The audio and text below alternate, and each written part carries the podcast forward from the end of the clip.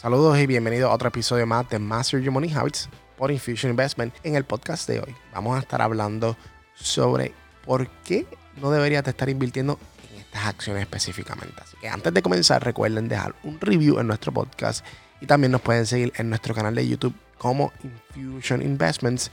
Ahí subimos un montón de material educativo subimos tutoriales, subimos noticias, hablamos un poquito sobre el mercado, también educamos a las personas de lo que está pasando y también un poquito de clases de, al estilo de Infusion Investment, que es explicarlo lo más sencillo para que todas las personas lo puedan comprender. Así que nada, vamos a darle. Lo primero que tenemos para el podcast de hoy es sobre los SPACs. Yo no sé si ustedes todos conocen sobre estas compañías que son los Special Acquisition Companies estas compañías pasan por un proceso mucho más flexible que compañías tradicionales que empiezan por un IPO. Ustedes saben que toda compañía que comienza al principio necesita buscar inversionistas para poder sufragar su, idea o poder sufragar los gastos que va a tener la empresa para poder hacer esa idea realidad. Por ejemplo, si queremos hacer carros voladores, pues si queremos hacer carros voladores, pues nos va a costar hacer ese research y armarlo también. Entonces necesitamos un inversionista que nos esté no prestando dinero, sino está invirtiendo en nuestra empresa constantemente para nosotros seguir creciendo y poder llevar a cabo lo que queremos, que es vender estos productos finalmente. Entonces existen diferentes vías. Ustedes saben, existen los angel investors, existe ese paso que es el paso regularmente que todas las compañías empiezan, hasta el exit strategy, que lleva la compañía al IPO. Obviamente el IPO es una estrategia bien, bien rigurosa. La compañía tiene que pasar por un escrutinio exageradamente brutal. Pero cuando nosotros tomamos en consideración estas nuevas compañías que son los SPACs, estas compañías tienen que pasar por pocas regulaciones porque al final al cabo es una compañía que está esperando a ser adquirida por otra empresa eh, en menos de tres años. Básicamente, yo no sé si ustedes se acuerdan de CCIB con Lucy Motors, pues esa compañía adquirió eh, Lucy Motors. Y la realidad es que eh, ese es el propósito de estas compañías. Lo que pasa es que muchas compañías también, como Nicola, son compañías que han creado fraude y han creado falsas expectativas y han dado poca información porque no, no son tan reguladas. Entonces la información que ellos proveen al público no necesariamente esté pasando por el mismo filtro que estén pasando por las compañías regulares. ¿Está bien? Ahora, los SPAC llevan muchos años, pero desde el 2009 empezamos con un SPAC registrado en todo el año. Eh, hasta incrementar al año pasado que teníamos más de 250 SPACs nuevos que se crearon.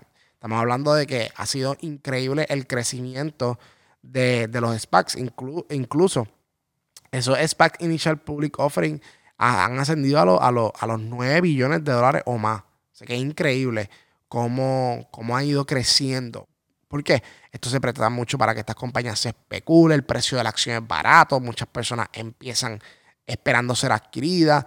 Entonces, cuando tomamos eso en consideración, pues es atractivo para estos nuevos inversionistas que no conocen mucho del mercado, ven que la compañía pues tiene un buen eh, approach al mercado, dicen, ah, pues mira, vamos a estar creando estos vehículos que la parte de atrás de la flat B es solar y el carro va a estar corriendo ilimitadamente. La gente ve eso y dice, wow, que el futuro, invierto, pero realmente no está indagando bien en la información que hay detrás de la compañía. Estas compañías Básicamente son compañías que se le conoce como blank check companies. Esta compañía no tiene ningún tipo de ingreso, no tiene ningún tipo de activo sustancial que puedan sobrevivir a alguna crisis. Entonces, si estamos en un momento eh, donde va a ser afectado el crecimiento del mercado ahora mismo porque va a haber una inflación a un corto plazo, porque eso es lo que se está hablando. Estamos hablando de que los precios van a incrementar muchísimo porque la Fed sigue imprimiendo muchísimo dinero y las personas lo siguen gastando, pero los bienes son escasos no hay tanto. Yo la vez pasada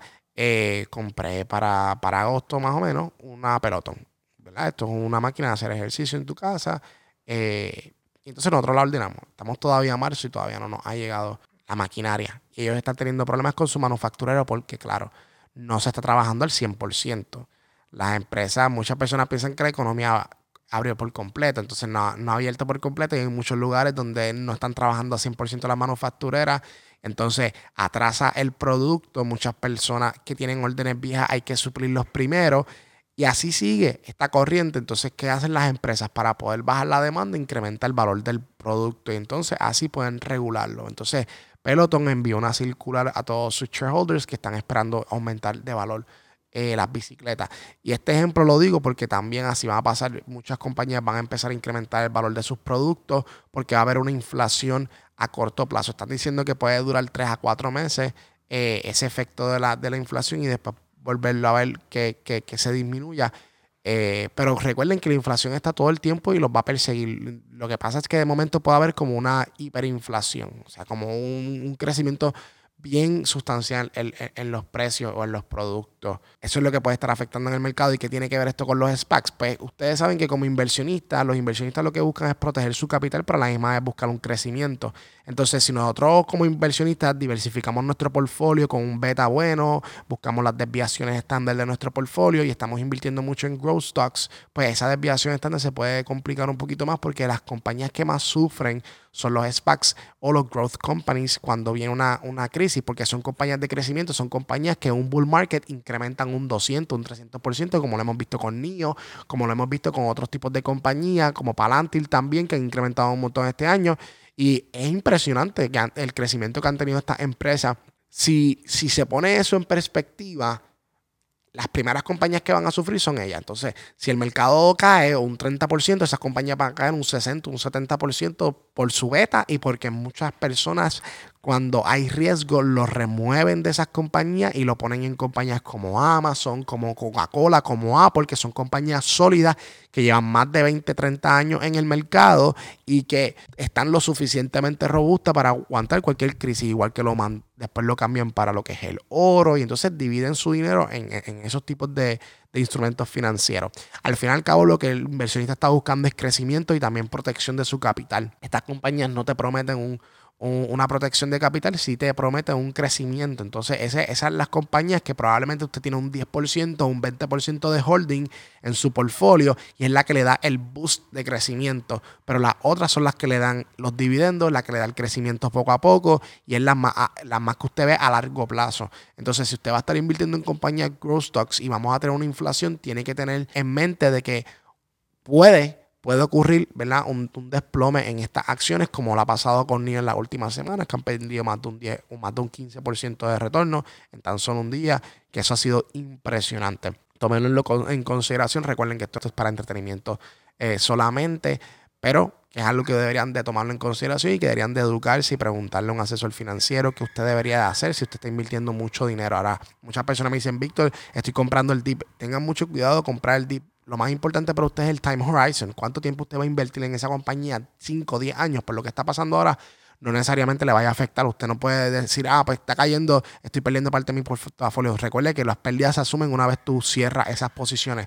Pero si tu, si tu time horizon es un año, quedarte con un año, pues tal vez puede incomodarte un poco porque puedas perder dinero. Pero si es de 5 a 10 años, usted está jugando el long term run. Está, está evaluando la compañía por su, por su finanzas y por su crecimiento y por su impacto que pueda tener en la industria. Y no necesariamente lo que se esté tradeando hoy o lo que se está hablando, lo que se esté especulando en el mercado, que si la inflación va a molestar, que los bonos del tesoro van a empezar a subir. Y eso le da más confianza a los inversionistas de que deberían de mover ya parte de su dinero fuera del equity market y empezar a moverlo al, al bond market porque la bolsa de valores pues no va a estar dando un 25% como lo ha estado dejando el año pasado y el antipasado un 17% que ha sido un retorno inmenso, pero si nos movemos al mercado de los bonos y los bonos empiezan a subir, vamos a ponerle que los bonos te dejen un 3% anualmente, estamos hablando de que vas a hacer dinero seguro, porque un bono al final y al cabo es, un fixed income, y más si utilizas los bonos del gobierno federal, que es bien seguro, ¿está bien?